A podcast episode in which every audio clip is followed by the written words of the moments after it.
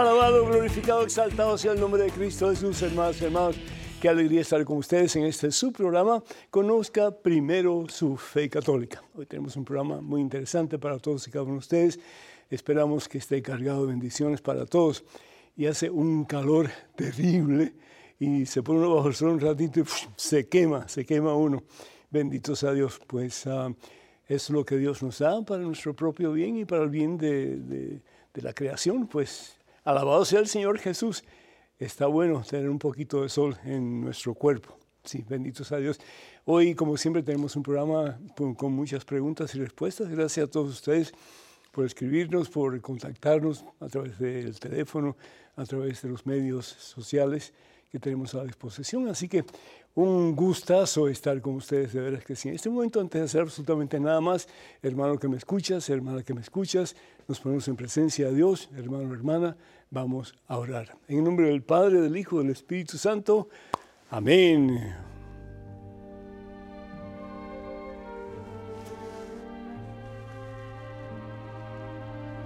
Alabado sea Señor.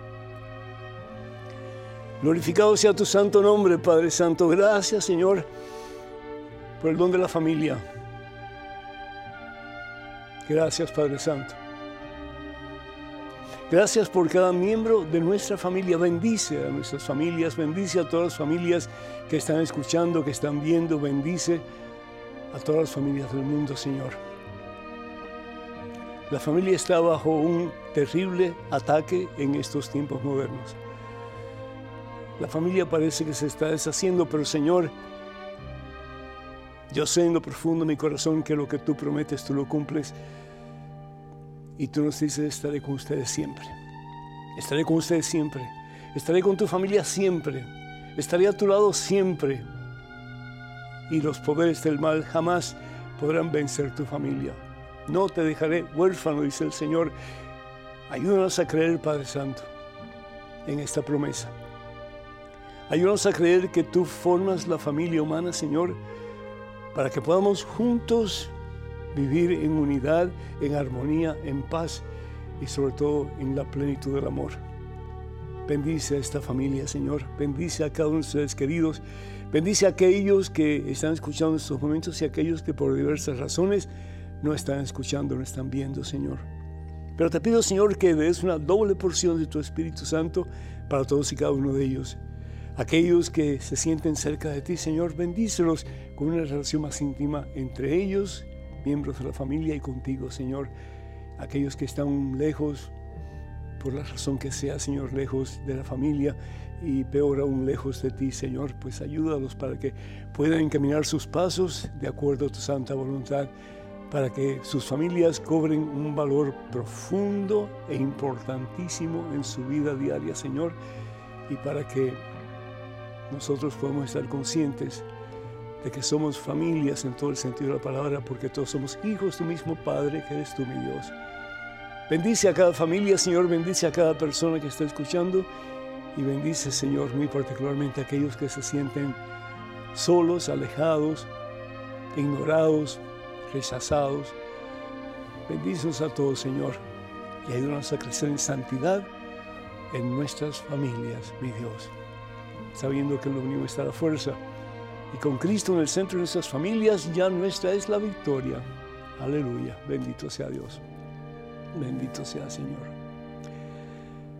Qué bueno, hermanas y hermanos, que tenemos este tiempo para compartir. Doy gracias a Dios por Aida de Yabucoa, Puerto Rico, que pide oración por su hijo Gabriel. Doy gracias también al Señor por Juan de Florence, Carolina del Sur, que pide oración por José, por Elvis, por Frida por Henry y por Rosario. Que Dios les bendiga a todos en superabundancia. Janet de Palm Beach, Florida, le pido oración por la salud de su hijo Anthony. El Señor bendiga a Anthony y bendiga a Janet también.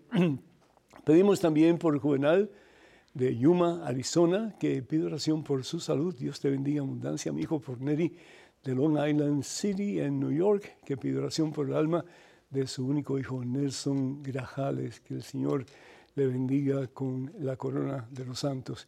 Y Alberto de Bethesda, de Maryland, y ahí estuve hace poquito, ¿sí? En Maryland, pide oración por su conversión, que el Señor te bendiga, mi hijo, y que te dé una doble porción de su Espíritu Santo para que puedas caminar en la victoria de los hijos de Dios. Y María de Dallas, Texas, pide oración por sus intenciones y las de su familia también. Con todo gusto, María, que Dios te bendiga, bendiga a tus seres queridos. Y también pedimos por todos aquellos que solicitan oración a través de eh, nuestras redes sociales. Con todo gusto, cuenten con nuestras oraciones. Dios les bendiga en abundancia a todos y cada uno de ustedes. Recuerden, hermanos y hermanos, que los únicos medios oficiales de la red de, la red de comunicaciones social del Padre Pedro Núñez son los siguientes. Primero tenemos a Facebook para comunicarse con nosotros. Por favor, vayan a facebook.com diagonal P. Pedro Núñez. Facebook.com diagonal P. Pedro Núñez. En Twitter, en Instagram y en YouTube, por favor comuníquense con nosotros con la siguiente dirección, Padre Pedro Núñez. Padre Pedro Núñez. Y por favor tengan mucho cuidado con perfiles falsos que piden dinero en mi nombre. Eso nunca lo haríamos a través de estos medios que acabo de mencionar. El tema de hoy para compartir con ustedes es cómo lograr la unión familiar. Cómo lograr la unión familiar. Yo no sé cuán unida está tu familia o cuán dispersada está tu familia, pero siempre hay una posibilidad de que haya una mayor unidad, ¿no es cierto? Y si nosotros vamos a la Santa Biblia, la Santa Biblia nos va a decir qué tenemos que hacer, qué tenemos que hacer para que nuestra familia se una más en el amor. Y a veces no es nada fácil. Pero tenemos que estar conscientes de una realidad. Lo que Dios pide es porque con la ayuda de Dios se puede lograr. ¿Escuchaste? Lo que Dios pide, con la ayuda de Dios se puede lograr. ¿Por qué? Porque para Dios no hay nada imposible. En el Evangelio según San Mateo capítulo 7, versículo 24. Evangelio según San Mateo capítulo 7, versículo 24. El Señor Jesús nos habla de dos casas. Yo creo que ustedes, la mayoría si no, pues han escuchado este pasaje anteriormente. El Señor habla de dos casas. Un hombre que era sabio construye su casa sobre roca. Acuérdense que en Tierra Santa hay muchas rocas porque es un suelo bastante árido. Pero el otro elige elegir su casa sobre arena. Y dice el Señor Jesús que después de un tiempo comienzan a venir los vientos fuertes, huracanados, las lluvias en exceso, y comienzan las casas a tambalear un poco. La casa que estaba edificada sobre arena, más tarde o más temprano se viene abajo, dice el Señor, por falta de, de base. No tenía una base apropiada, era arena. Y la arena, pues con la lluvia, con el agua constante, se hunde. Sin embargo, la casa que está edificada sobre roca, esa casa no se cayó. ¿Y por qué no se cayó? Porque estaba en una situación en que la base era firme, era estéril y sobre todo pues era eh, una base que, era, eh, que no se movía. Entonces el Señor Jesús nos da esas dos opciones. ¿Cómo quieres edificar tu familia? ¿La quieres edificar sobre arena? Porque van a venir los vientos huracanados, van a venir eh, las situaciones difíciles de lluvia constante. Y si estás edificando tu casa sobre arena, que la, arena es las enseñanzas del mundo, cada uno coge por su lado, eh, se falta el respeto, los esposos, eh, los hijos le falta el respeto a los padres. Yo he oído tantas barbaridades de parte de jovencitos que le decían a su papá, a su mamá, te odio, te odio, ya no quiero verte más o que le dicen yo voy a hacer aquí lo que a mí me da la gana. Y desafortunadamente los padres muchas veces por condescender con sus hijos, pues bajan la cabeza y aceptan lo que el hijo o la hija les está diciendo. Cuando debería ser al revés, cuando los padres están llamados por el mismo Dios para ser pastores de sus hijos. Pero en este tiempo en que vivimos muchas veces, los hijos son los que le dicen a los padres lo que tienen que hacer. Yo no sé en tu caso, pero yo conozco muchos casos que así es. Igual que, no sé si lo mencioné anteriormente, pero un niño que su papá le va a disciplinar y le va a dar una palmada, ¿sí? Para que no siga haciendo lo que está haciendo. ¿Y qué es lo que está haciendo el niño? Está metiendo su mano en un, en un fuego, ¿verdad? En una olla que está que está bajo fuego y se puede quemar. Y se lo dice y se lo dice y el niño no hace caso. Cinco años el niño. Y viene el papá para darle un manotazo en la mano, suave, nada del otro mundo. Y el niño lo mira y le dice, si me tocas, llamo a la policía. Si me tocas, llamo a la policía. Entonces como que el papá se queda sin saber qué hacer y no hace nada. En esos tiempos estamos viviendo. La palabra de Dios nos dice que si edificamos la casa sobre roca, esa casa no se va a caer. ¿Y cómo edificar nuestra vida, nuestra familia, nuestro hogar sobre roca firme? ¿Quién es la roca? Jesucristo es la roca. ¿Cuántas veces ustedes oran antes de comenzar a comer en familia? ¿Cuántas veces ustedes dan gracias al final de la comida en familia? ¿Cuántas veces ustedes toman tiempo cada día para orar un poquito en familia? Tal vez para leer uno de los pasajes que se va a leer el próximo domingo en la misa. Y que cada cual tenga oportunidad de decir, pues esto es lo que a mí me dice Dios. Y después que papá y mamá digan, mire, esto es lo que realmente está diciendo el Señor. Qué bueno que ustedes están aprendiendo, qué bueno que el Señor les está hablando a ustedes en una forma muy particular, pero también escuchen lo que el Señor realmente quiere decir. Los padres tienen que ser los pastores y los maestros de sus hijos. Si los padres no son capaces de ser pastores y maestros de sus hijos, los hijos van a buscar pastores y maestros en la calle y tal vez los pastores que van a encontrar no tienen la mejor intención en mente para ellos. Tengan mucho cuidado, papá, mucho cuidado, mamá. La palabra de Dios entonces nos habla cómo edificar sobre la roca en la carta de San Pablo a los Efesios. Nos dice la palabra de Dios algo tan bonito, capítulo 5 nos dice la palabra de Dios lo siguiente, en el capítulo 5 de la carta de San Pablo a los Efesios, versículos 24 y 25. Y comienza con la mujer, comienza con la esposa. ¿Y por qué comienza con la mujer? Porque la mujer es, por naturaleza, mucho más profunda espiritualmente que el esposo, que el hombre. ¿Por qué Satanás tienta primero a Eva para después tentar a Adán?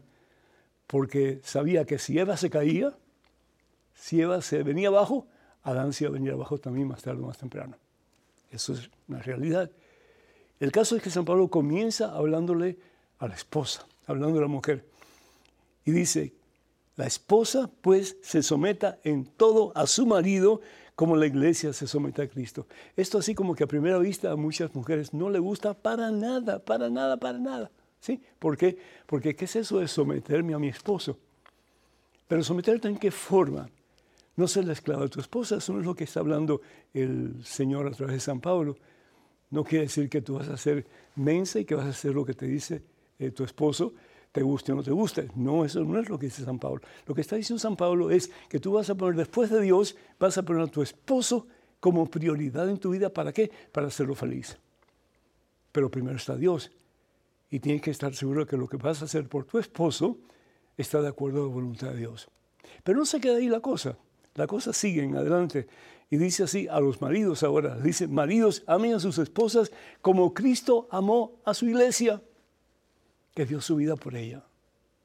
Qué hermoso si cada esposo pudiera decir, yo quiero dar mi vida por ti. Yo quiero hacerte feliz. Yo quiero hacer todo lo posible para que tú te sientas como una reina en este hogar. Ah, qué hermoso sería eso. Y de vez en cuando decir un piropo, a la señora de vez en cuando decirle qué rico cocinas o qué tal vamos a cenar fuera, tú y yo nada más y los muchachos que se queden en casa si es que se puede. Qué hermoso si comenzáramos a poner en práctica la palabra de Dios en nuestros hogares. ¿Habría desunión familiar? Por supuesto que no. Entonces, papá y mamá, haciendo lo que la palabra de Dios nos dice, la mujer poniendo a su esposo después de Dios con prioridad más importante que ella, y el esposo, después de Dios, poniendo como prioridad a su esposa, después de Dios, entonces los hijos van a recibir los frutos, las ganancias, el bienestar de esa relación cada día más estrecha, íntima, cimentada en la roca, en la palabra de Dios, que al fin y al cabo es Jesucristo. Y por lo tanto, leemos entonces en el libro de Proverbios, en el capítulo 22, fíjense qué hermoso. Dice la palabra de Dios, versículo 6, Proverbio 22, versículo 6. Enséñale a tu hijo el camino que debe seguir y cuando sea viejo no se apartará de él. Enséñale. Pero en no solamente con palabras, muéstralo con tu testimonio de vida cristiana, siguiendo lo que dice la palabra de Dios en este contexto que acabamos de compartir. Si tus hijos son capaces de desarrollarse humanamente, intelectualmente, cuanto más espiritualmente necesitan desarrollar su, su capacidad espiritual para que puedan ser hombres y mujeres que caminen en santidad. Bendito sea Dios. Es un reto para todos nosotros, pero no estamos solos. Dios está con nosotros, no nos dejará huérfanos y que cimentados en Cristo podamos alcanzar la meta, que al fin y al cabo es la unión familiar y que al fin y al cabo pues es el cielo. Bendito sea Dios. Quisiera recordarles, hermanas y hermanos, que tenemos ah, material para compartir con ustedes. Todos los libros de este servidor están a la venta en el catálogo religioso de EWTN. Eh, para más información o para adquirir cualquiera de estos libros, por favor, ah, llamen al número 205-795-5814. Repito, 205-795-5814. Tenemos el libro Conozca más su fe católica, promesas bíblicas para tiempos difíciles, cuántas iglesias fundó Jesús y 150 historias que cambiarán tu vida. Número telefónico para que se comuniquen con nosotros después de esta pausa es el 205-271-2924. 205-271-2924. Vamos a una pequeña pausa, regresamos en cuestión de momentos. Así que, hermanos, hermanos, por favor no se vayan, quédense con nosotros.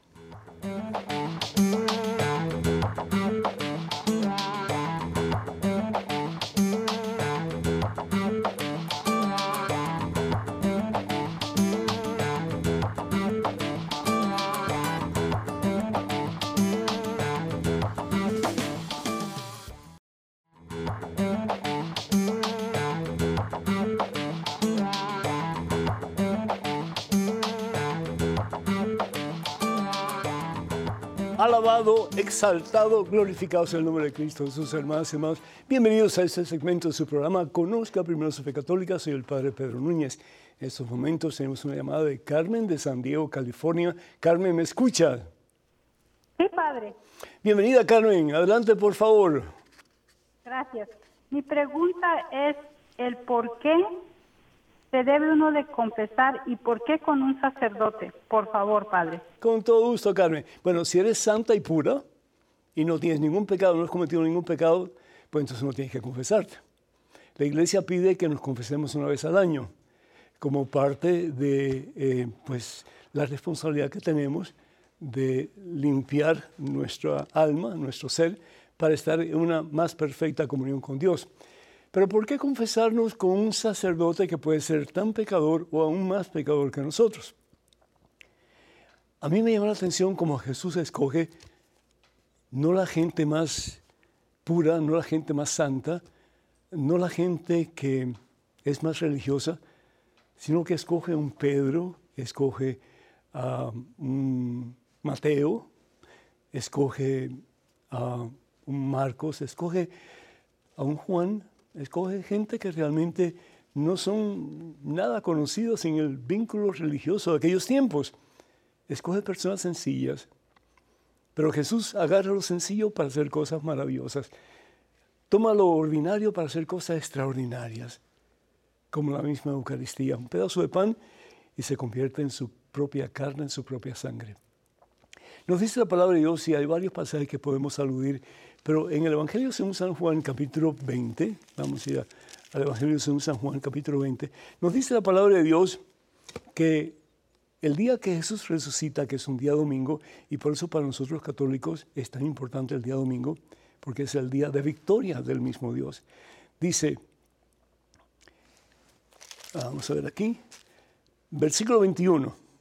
Bueno, pues estaban los discípulos de Jesús a puertas cerradas por miedo a los judíos.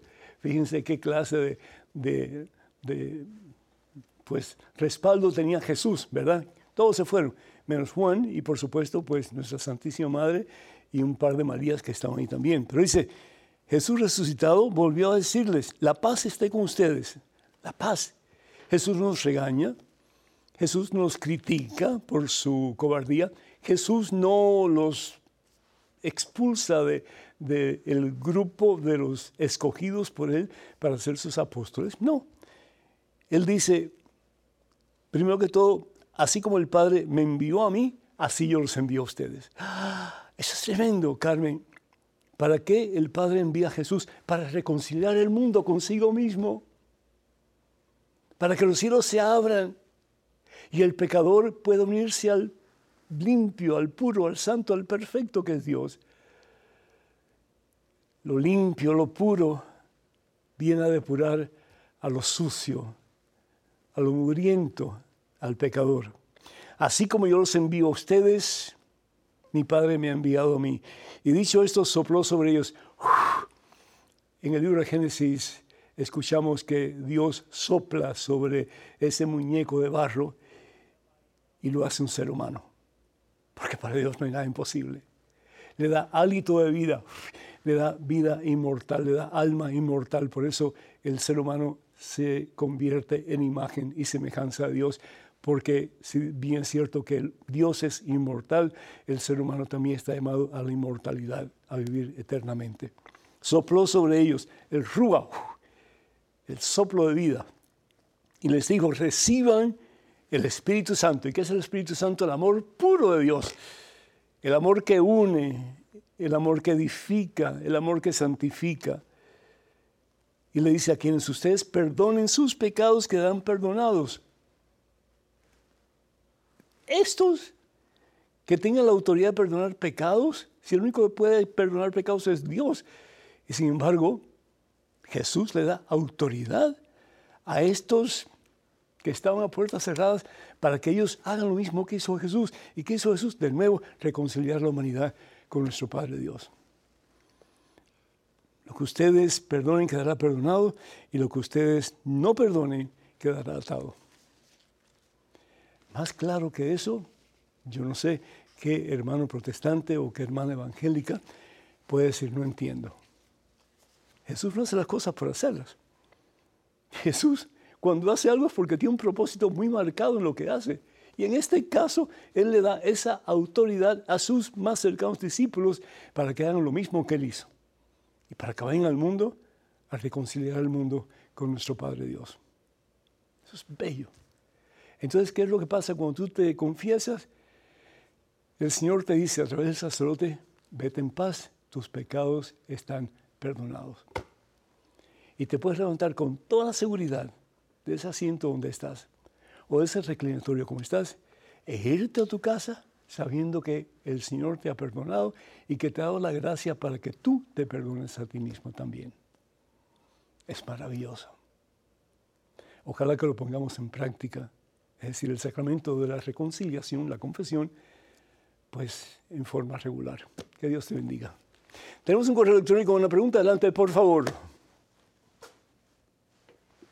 Padre, ¿por qué se dice que rezar no cambia las cosas? Somos nosotros los que cambiamos con la oración. Pero por otro lado, en Marcos 11:24, Jesús dijo, Por tanto os digo que todo lo que pidáis en oración, creed que lo recibiréis y os vendrá. Le agradecería si me pudiera responder. Carlos España. Carlos, muchísimas gracias, con todo gusto. Dios no cambia. Dios es inmutable. A Dios no lo puede cambiar nadie porque Dios es perfectamente perfecto. Y lo que es perfectamente perfecto no cambia. Es decir, no hay necesidad de cambio porque es perfecto. Pero sin embargo nosotros sí. Y de ahí, pues, cuando el Señor Jesús habla, tenemos que entender no solamente em, lo que está escrito, pero ¿cuál es el concepto del mensaje que se está dando a través de esto que está escrito? Y para eso tenemos la Santa Madre Iglesia, para enseñarnos qué realmente es lo que dice el Señor Jesús en diferentes instantes, y no solamente lo que dice el Señor Jesús, lo que dicen los profetas, lo que dicen los um, jueces, etcétera, etcétera. Porque si no, cada cual toma un rumbo diferente y ¿dónde está la verdad? La verdad es una sola. Y esa verdad es Jesucristo y esa verdad Jesús se la ha dado a la iglesia para que con la fuerza y el poder de su Espíritu Santo, el Espíritu Santo de Dios, esa iglesia fundada por Jesús, una santa católica apostólica, conozca la verdad y la verdad nos haga libres, dice el Señor. El caso es que el Señor dice, tengan fe en Dios. Yo les aseguro que quien le diga a ese cerro, levántate de ahí y arrójate al mar. Si no duda en su corazón y cree que sucederá como dice, se le concederá. Por eso yo les digo, todo lo que pidan en la oración, crean que ya lo han recibido y lo obtendrán. Esto es maravilloso. Entonces voy a empezar a pedir un Cadillac, voy a empezar a pedir, eh, qué sé yo, no sé cuánto dinero en el banco, voy a empezar a pedir que no me ponga viejo, que pueda tener siempre 35 años, ¿sí? En fin. Y eso no es lo importante. ¿De qué está hablando Jesús? Eso no está hablando necesariamente de las cosas materiales. Si tenemos o no tenemos cosas materiales, lo importante es que tengamos el camino trazado hacia la meta que es la salvación. ¿De qué nos sirve ganar el mundo, dice el Señor Jesús, si perdemos el alma para la vida eterna?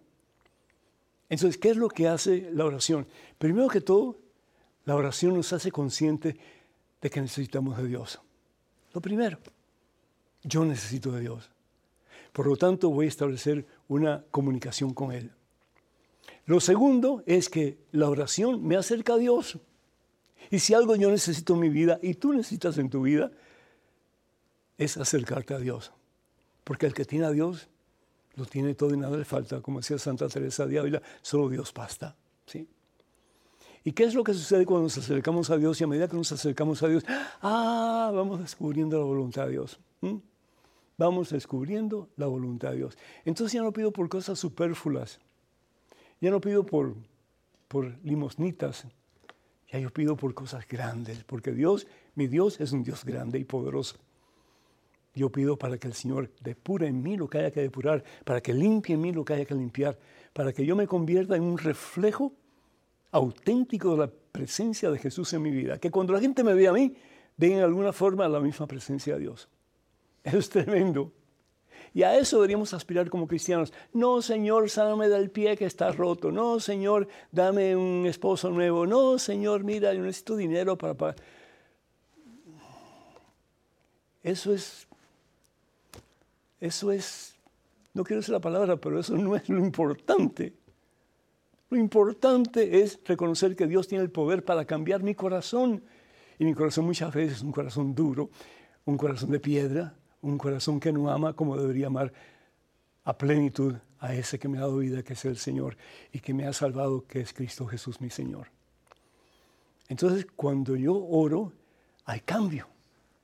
Pero cambio no en Dios, cambio en ti y cambio en mí. Y a medida que cambiamos y vamos conociendo la voluntad de Dios, entonces ya sabemos por qué orar y ya vemos las bendiciones de Dios viniendo hacia nosotros y transformando nuestro corazón de piedra en un corazón capaz de amar como el corazón de María, que pudo amar a Dios, a su Hijo Jesús, con toda la intensidad que hay en un ser humano. Algo que pensar, hermanos, algo que pensar. Tenemos un correo electrónico, una pregunta. Adelante, por favor. Hola, Padre Pedro. Mi pregunta es respecto a las fiestas de precepto. ¿Es fiesta de precepto la ascensión de Jesús que este año cayó el jueves 26 de mayo? ¿Vale la misa del domingo 29 de mayo para cumplir el precepto o si debía de haber ido el jueves? El lunes después de Pentecostés es día de precepto, Virgen María, Madre de la Iglesia. Puede facilitarme todos los días de precepto porque no lo tengo muy claro. ¿Y qué pasa si un día de precepto cae en domingo? ¿Y si cae un sábado y se celebra el sábado de la misa del domingo? Espero pueda responderme. Muchas bendiciones. Hazel. Hazel, muchas bendiciones para ti y para tu familia. Qué bueno que tengo el calendario litúrgico conmigo. Eh, mira, en gran parte depende de la conferencia de obispos de cada país, porque la conferencia de obispos puede decir, estos son los días de obligación que todo fiel debe asistir. ¿Por qué? Porque son mandatos de la iglesia. Tal puede ser iglesia local en sentido un país particular. Pero el propósito de los mandatos de la iglesia es para acercarnos a Jesús. Jesús es la cabeza de la iglesia y nosotros, mm, con nuestros obispos, como eh, pastores, pues son los que nos ayudan a acercarnos más a ese que es la cabeza, que es el Señor Jesús. Eh, de acuerdo a mi calendario católico, mm, tenemos, por ejemplo, eh, como primero, el primero de, enero, la fiesta de María, Madre de Dios. Y hay hermanos que se pueden aterrorizar, decir, ¿cómo que María es Madre de Dios? pues desde que yo soy niño, yo sé que Jesús es Dios. Y si Jesús es Dios Y María es la madre de Jesús, María es la madre de Dios. María es la hija del Padre, pero María es la madre del Hijo. ¿Sí? Y María es la esposa del Espíritu Santo.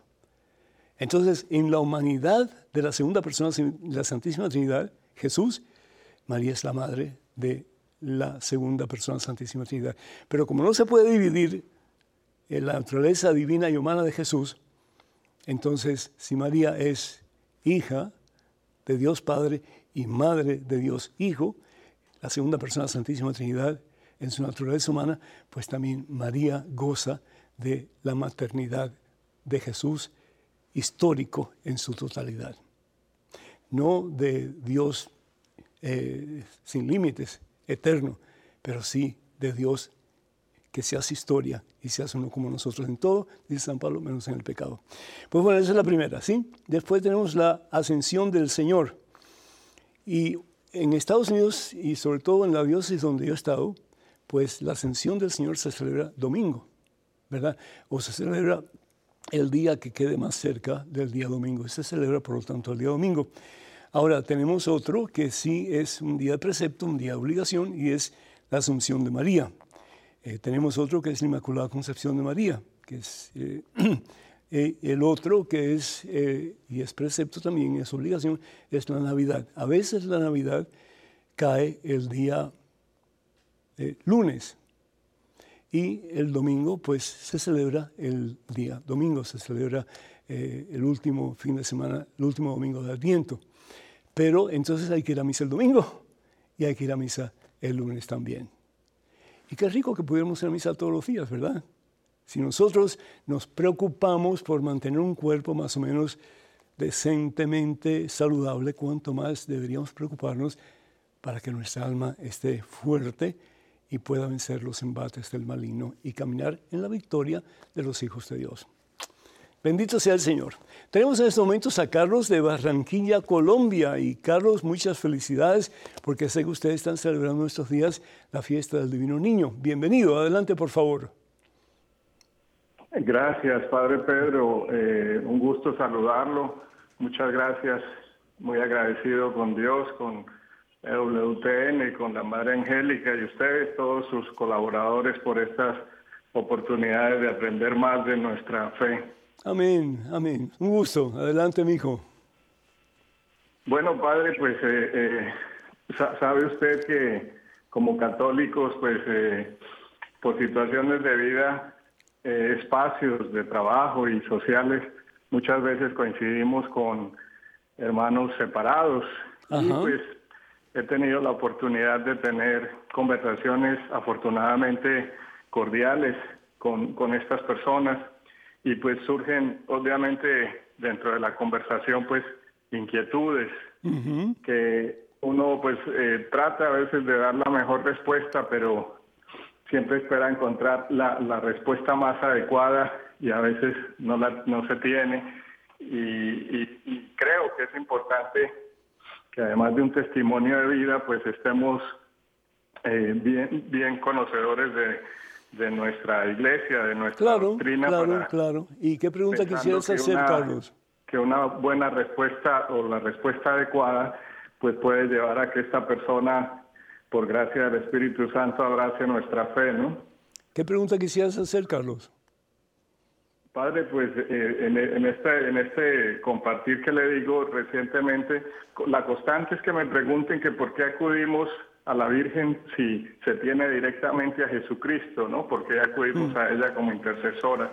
Y más recientemente... Pregúntale, pues, perdón Carlos, perdón que te interrumpa, perdón, después me puedes seguir diciendo, pero eh, ¿tu amigo nunca le ha pedido a ningún hermano de comunidad que ore por él? ¿Sí o no? Eh, pues más que un amigo fue una persona con la que... No, no importa, no importa, Carlos. Carlos, el, tiempo es muy limitado en televisión. Eh, hay esa persona de la cual tú me hablas, nunca le pide a nadie que ore al Señor por su necesidad, ¿sí o no? Pues padre, realmente no lo sé, simplemente surgió el tema y él me hizo una pregunta y yo... Pues yo, yo estoy haciendo esta otra pregunta, Carlos. Escúchame, por favor, yo estoy haciendo esta otra pregunta. Todo, todo cristiano siempre en algún momento de su vida le ha pedido a alguien o le está pidiendo a alguien que interceda ante Dios por sus necesidades. Eso es muy común. el único intercesor, el único mediador entre nosotros y el Padre es Jesucristo, ¿sí? Y eso lo dice la palabra de Dios en la carta de San Pablo a Timoteo en el capítulo 2. Es decir, el único mediador, el único camino al Padre, yo soy el camino, yo soy la verdad, yo soy la vida. Evangelio según San Juan, capítulo 14, versículo 6, es Jesucristo, no hay otro. Pero entre nosotros y Jesús estamos todos, todos. Somos parte íntegra del cuerpo de Cristo que se llama la iglesia.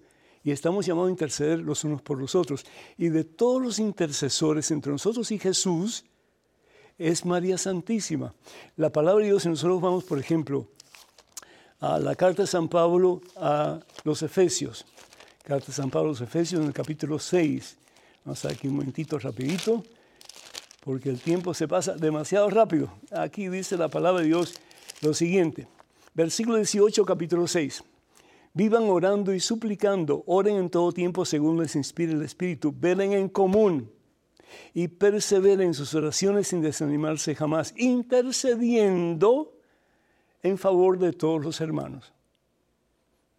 Es decir, es, es, una ignorancia bíblica el decir que no podemos interceder los unos por los otros y que no podemos pedir la intercesión de aquellos que están más cerca de Dios que nosotros.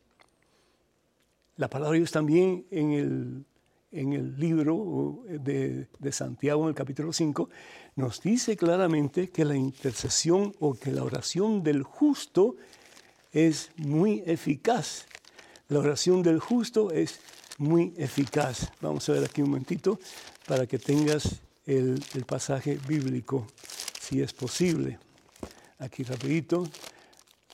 Y a veces se me tergiversan las páginas. Dice aquí la palabra de Dios. En el versículo 16, capítulo 5, la súplica del justo tiene mucho poder. La súplica del justo tiene mucho poder. ¿Y quién más justa que María Santísima para interceder por nosotros? Lo que ella hizo en las bodas de Caná Evangelio según San Juan, capítulo 2, versículo 5, lo hace con todos nosotros. Hijo, no tienen vino. Hijo, mira la situación de este hijo tuyo que está por malos caminos. Hijo, ayuda a este otro hijo tuyo, hijo mío, para que se acerque más a su mamá, a su papá, etc. Carlos, mi hijo, sí hay que estudiar un poco más definitivamente. Y no solamente va a decir yo soy católico, pero hay que vivir nuestra fe. La palabra de Dios, Oseas, capítulo 4, versículo 6, dice, mi pueblo perece por falta de conocimiento. No conocemos. Y por eso tenemos programas como estos, para enseñar. Pero tenemos nosotros que tomar la responsabilidad también de aprender por nuestros propios medios. Porque si no, como dice San Pablo en su carta a los Efesios, y esto lo voy a leer, su carta a los Efesios en el capítulo 5, dice lo siguiente San Pablo. Vamos a ver aquí un momentito rapidito. Dice San Pablo lo siguiente. Entonces ya no seremos como niños, versículo 14, capítulo 4, perdón, versículo 14. Entonces ya no seremos como niños zarandeados y llevados por cualquier viento de doctrina o invento de personas astutas, expertas en el arte de engañar. Por el contrario, estaremos en la verdad y en el amor e iremos creciendo cada vez más hacia hasta alcanzar la meta, que es la cabeza, que es Cristo. Yo te felicito por tu deseo de conocer más, te felicito por haber llamado a este programa y te pido que sigas buscando respuestas que realmente están de acuerdo con lo que enseña la Santa Biblia y lo que enseña la Santa Iglesia Católica. Porque al fin y al cabo, este libro, Carlos, no es otra cosa sino que un libro católico. ¿sí? Por los primeros cuatro siglos del cristianismo no había Biblia y la Biblia fue compuesta por la Iglesia, que es una santa católica apostólica, y por lo tanto, como es diario de fe de la Iglesia, instituido por Jesús, la Iglesia es la única que tiene autoridad para interpretar este libro. Satanás nos ha destrozado, llevándonos a diferentes formas de pensar, y así es la razón por la cual la palabra diablo se usa para mm, hablar de Satanás, porque la palabra diablo significa el que divide. Y el Señor Jesús dice lo opuesto, Evangelio según San Juan, capítulo 17, versículo 21, Padre, que todos sean uno, como tú y yo somos uno. Entonces, Padre, entonces el mundo creerá que tú me has enviado. Hay que orar por esa unidad, unidad familiar y la unidad de esa, de esa familia que es nuestra Santa Madre Iglesia. Para que nos llamen número 205-271-2924. 205-271-2924. Vamos a una pequeña pausa, pero regresamos en cuestión de momentos. Así que hermanas y hermanos, por favor no se vayan, quédense con nosotros.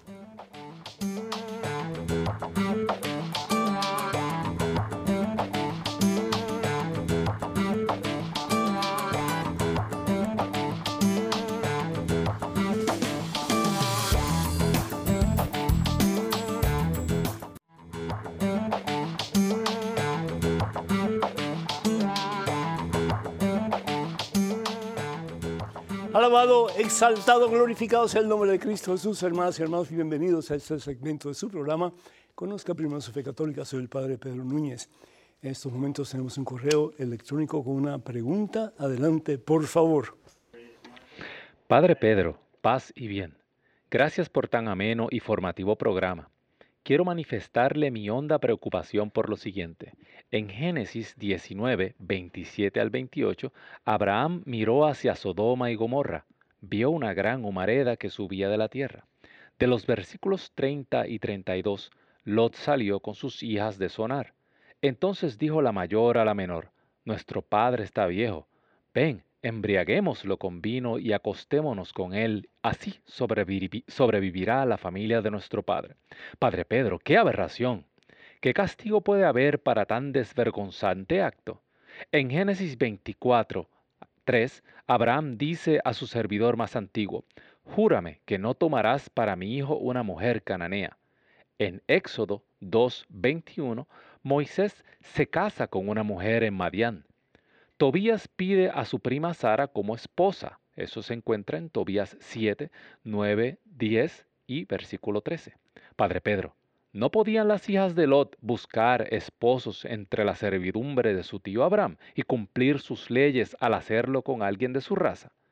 Conociendo que Abraham no estaba tan retirado y así haber evitado cometer tan atroz y desvergonzante acción, perdone mi escaso conocimiento bíblico y mi vehemencia. Que Dios lo bendiga y lo ilumine. Atentamente, Augusto, Estado Miranda, Venezuela. Augusto, ¿cuántas preguntas? Ojalá que pueda pues eh, esclarecer algunas de tus inquietudes, al menos. Primero que todo, Sodoma y Gomorra. ¿Qué pasaba con esas dos ciudades? Pues había una inmoralidad sexual tremenda, ¿sí? Vamos a ver un momentito, esto creo que va a requerir un poquito más de tiempo, así que pido a producción que sean un poquito pacientes conmigo. Y si tengo que cortar, pues ni modo. Pero bueno, dice que el Señor envía dos ángeles a la casa de Lot. Lot había sido un hombre mundano, un hombre pues eh, que de, fe muy poca o ninguna, pero había sido influenciado en las formas correctas de, de buscar de Dios. ¿Sí? Y lo estaba tratando de hacer. Y entonces Dios le había dicho a Abraham que si había por lo menos 10 personas en todas estas ciudades que eran personas buenas, personas justas, que él no mandaría fuego sobre estas ciudades. Pero ¿qué fue lo que pasó? No había nadie, no había nadie, ni siquiera Lot. ¿sí? Entonces dos ángeles del Señor vienen a la casa de Lot y le dicen que se prepare porque va a haber destrucción en estas ciudades. Y dice, no están acostados todavía, versículo 4, mm, Génesis capítulo 19, no están acostados todavía estos hombres, cuando los vecinos, es decir, los hombres de Sodoma, jóvenes y ancianos, rodearon la casa de quien de Lot. Estaba el pueblo entero, el pueblo entero. Llamaron a Lot y le dijeron, ¿dónde están esos hombres que llegaron a tu casa esta noche? Mándalos afuera para que abusemos de ellos. ¿Abusar en qué forma? Sexualmente. Todo pecado tiene una consecuencia. Así bien lo explica San Pablo en su carta a los romanos. Y no solamente nos afecta a nosotros personalmente, porque el pecado nunca es personal, el pecado siempre tiene una dimensión universal. Otras personas también, en este caso toda la ciudad, las dos ciudades, sufren las consecuencias de sus pecados. Esto de, de la homosexualidad deberíamos hablarlo en otra ocasión pero todo tipo de fornicación, es decir, todo tipo de actividad sexual fuera del matrimonio sacramental, es una aberración a los ojos de Dios. ¿Por qué? Porque es un regalo que Dios da específicamente y únicamente al hombre y a la mujer casados delante de Él. Él es quien da la bendición. Él es quien nos une. Y Él es quien les da la fortaleza, si así lo desean, para poder tener el mejor de los vinos, como dice la palabra de Dios en el libro de Juan, capítulo 2, versículo del 10, del, del 2, del 1 al 10, perdón. Entonces, ¿qué es lo que pasa con Sodoma y Gomorra? Dice la palabra de Dios, versículo 23, capítulo 19. El sol ya había salido cuando Lot entró en Zoar. Es decir, tuvo que dejar todo lo que tenía.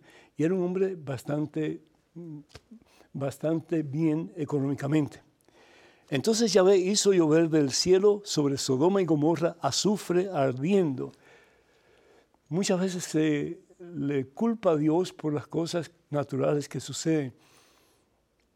Si nosotros tuviéramos un poquito más de tiempo, todo lo que nosotros somos y hacemos tiene una repercusión no solamente en otras personas, pero también en el cosmos. Y por eso es que a veces hay tantos desórdenes em, materiales en el sentido de, huracanes y, todo tipo de tornados y cosas así, porque el ser humano está en, en poca o ninguna armonía con Dios sobre todo y con los seres que le rodean. Yahvé hizo llover del cielo azufre sobre Sodoma y Gomorra, ardiendo, ardiendo el azufre que venía de Yahvé y que destruyó completamente estas ciudades y toda la llanura y todos los habitantes y la vegetación. Todo, todo, todo, todo. Se quemó, todo. Entonces, para estas dos muchachas, que eran inmorales también, porque eh, eso contagia, ¿no es cierto? Pues entonces ellas pensaron que era la destrucción del mundo entero, que no había más nadie. No había ni automóviles, ni había un teléfono, nada de eso para comunicarse con Abraham en este caso, para saber qué estaba pasando en su lugar de residencia, si es que estaba vivo todavía. Lo que sabían era que todo alrededor era una total y completa devastación. Entonces, para ellos, en aquellos tiempos, en su cultura, la cultura de Lot y la cultura de Abraham, era de tener descendencia. Porque si tú no tenías descendencia, ahí se terminaba tu vida. Pero si tú tenías descendencia, tu vida continuaba en la vida de tus hijos, tus nietos, etc. Y eso es lo que ellas quisieron hacer. Muy mal hecho, definitivamente. Muy mal hecho. Pero eso era lo que ellos querían hacer. Y el caso es que las dos embriagaron a su padre. Yo no sé cómo él no se enteró. Eso realmente lo voy a preguntar a Dios cuando lo ve en el cielo. No sé cómo él no se enteró, pero tuvo relación con sus dos hijas, a pesar de estar embriagados totalmente. Y las hijas quedaron embarazadas. Y los niños que nacieron, dos niños, ¿verdad? Uno de Moab, que fueron los moabitas, y el otro que fue de los amonitas. Pero dos grupos de gente que estuvieron y están todavía en total enemistad contra el pueblo de Israel. Todo pecado tiene una consecuencia. Y ahí la consecuencia del pecado de estas dos muchachas. En relación a, Sara, Sara no era prima mm, de Tobías. Cuando se habla de hermanos en el Antiguo Testamento, cuando se habla de parientes en el Antiguo Testamento, no necesariamente parientes cercanos, eran parientes lejanos. la, la parentela que existía entre Tobías y Sara era muy distante. En relación a Moisés, Moisés realmente no conocía, no conocía la religión hebrea. Había sido educado en Egipto, en el Palacio Real, y lo que conocía pues era el paganismo que se usaba en Egipto en aquel entonces. Entonces, para él casarse con cualquier persona daba lo mismo. Moisés va conociendo de Dios a medida que pasa el tiempo, pero no lo conoce inmediatamente. Después que él mata a este hombre, eh, a, este, a este hebreo, pues él se tiene que ir de Egipto, se tiene que ir de ese lugar. ¿Por qué? Porque el faraón, el rey, lo está buscando para matarlo. Entonces él va a este lugar que se llama Madian. Y en Madian, pues él está en casa de este señor que tiene hijas y él había ayudado a las hijas eh, para que los pastores que querían abusar de ellas, no sexualmente necesariamente, pero que querían abusar de ellas, eh, quitando el derecho de agarrar agua para darle a sus ovejas, y él las defendió, pues entonces eh, fue a la casa de esta familia y ahí pues el hombre le ofrece a su hija Séfora. Y pues Moisés, ni corto ni perezoso, acepta a la hija y pues la toma como su esposa, como su mujer. Y eso más o menos así en forma resumida es lo que sucedió con todas estas personas que realmente uno lee el Antiguo Testamento muchas veces y, tiene que decir, caramba, pero esas son supuestamente las personas que son de Dios. pero bueno, eh, eh, como para nosotros también, muchos de nosotros, es todo un proceso, ¿verdad? A mí me gusta mucho la palabra o la frase que dice cristianos en construcción, porque estamos en construcción. No estamos ya en la meta, es decir, en la santidad, pero estamos en proceso de santidad. Y lo importante es agarrarnos del Señor, no soltarnos de Él, para que cada día, como personas, como familia, como iglesia, pues podamos acercarnos más a la fuente de vida y salvación eterna que es Jesucristo. Quiero recordarles que quedan muy pocos cupos para registrarse para peregrinaje a Tierra Santa del 14 al 25 de octubre del 14 al 25 de octubre. Para más información, por favor, comuníquense con Maciel Carrasco a el número telefónico de ella, su celular en WhatsApp es el 347, es el área, y número telefónico 4633998. Y la oficina de Maciel es el 1-800-653-0017. O pueden también comunicarse con ella a través de eh, correo electrónico yendo a maciel canterburypilgrimages.com, canterburypilgrimages.com. Quiero recordarles que voy a estar con el favor de Dios en el Congreso Eucarístico de Omaha, Nebraska, del 23 al 24 de julio. Para más información, por favor, comuníquense con el diácono Gregorio en el Centro Pastoral Tepeyac al número telefónico área 402 557